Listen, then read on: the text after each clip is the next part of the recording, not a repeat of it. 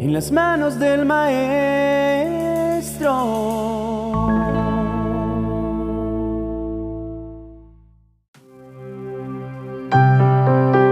Bendiciones, querido amigo. Esta semana quiero comenzar meditando sobre un verso de la palabra que nos llena de esperanza. Este verso está en Apocalipsis capítulo 21, verso 4, que dice, Él enjugará toda lágrima de sus ojos, y ya no habrá muerte, ni habrá más duelo, ni clamor, ni dolor, porque las primeras cosas han pasado. Aunque no lo entendamos, en momentos de dolor y tristeza, cada lágrima que vertimos nos prepara un eterno peso de gloria que sobrepasa toda comparación. Cada gota de agonía y sufrimiento desciende a la tierra como una semilla y espera brotar como un árbol de risas y de gozo.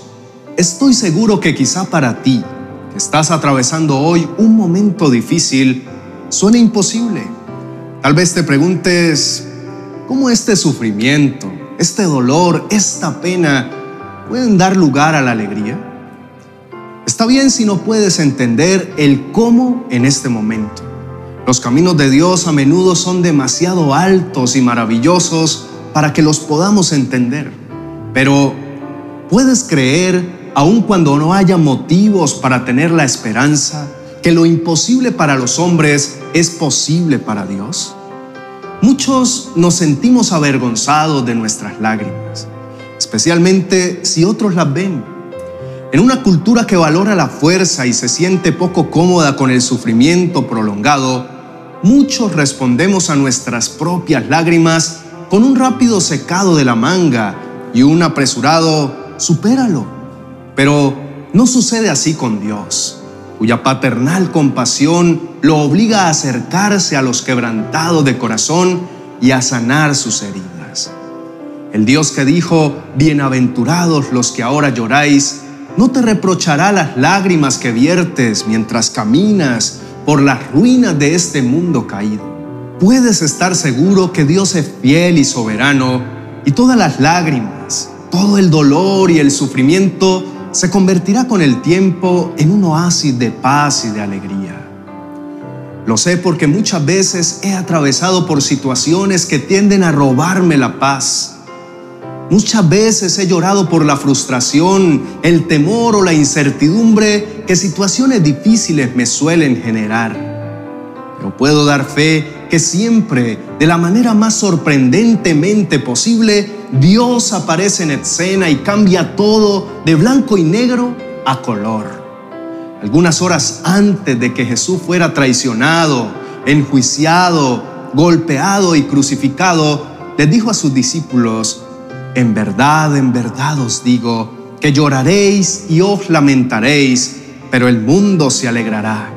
Estaréis tristes, pero vuestra tristeza se convertirá en alegría.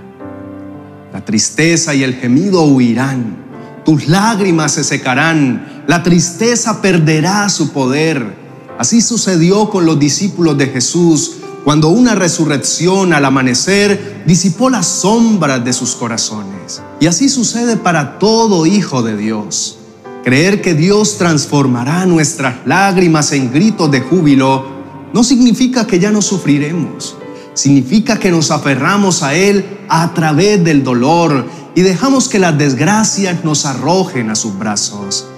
Significa que aprendemos a llorar delante de Dios en vez de maldecir su nombre Seguiremos leyendo nuestra Biblia aun cuando nos sintamos muertos ante la palabra de Dios. Seguiremos clamando ante Dios aun cuando nos parezca que no nos oye. Seguiremos reuniéndonos con el pueblo de Dios aun cuando ellos no entiendan lo que estamos pasando. Seguiremos sirviendo a otros aun cuando llevemos nuestro dolor donde quiera que vayamos y seguiremos plantando semillas de verdad y gracia en nuestras áridas almas, esperando el día cuando Dios nos lleve a nuestro hogar. Sin duda, nuestro adversario buscará hacernos sentir culpables, incluso por derramar nuestras lágrimas, pero éstas son el combustible que nos llevará mucho más lejos de lo que podamos experimentar en el momento. Levántate en este día, querido amigo, y celebra anticipadamente tu victoria. Si Jesús venció la muerte, ¿cómo no vencerá tu dolor y tu quebranto? ¿Cómo no te dará aún más abundantemente aquello que tanto anhelas y añoras con todo tu corazón en el momento indicado? Recuerda que Él tiene cuidado de las aves y también tiene cuidado de ti y de mí. Él proveerá todo aquello que te haga falta. Él nunca te ha dejado ni te dejará. Él lo ha prometido. Recuerda siempre que te sientas tentado a ahogarte en tu llanto la promesa que el Salmo 121 nos regala cuando nos dice que no se duerme el que nos cuida. Por tanto, nuestro pie no resbalará ni tropezaremos, porque Él nos lleva de la mano. Así que no importa si has llorado o te has lamentado, es momento de levantar tu mirada muy en alto y comenzar esta semana en victoria, porque todo obrará para bien para aquellos que aman y confían plenamente en Dios. Así que persevera siempre en sus caminos y confía plenamente que todo lo que Él dijo, Él lo cumplirá. Te deseo una semana rebosante de gozo y de alegría. En el nombre de Jesús. Bendiciones.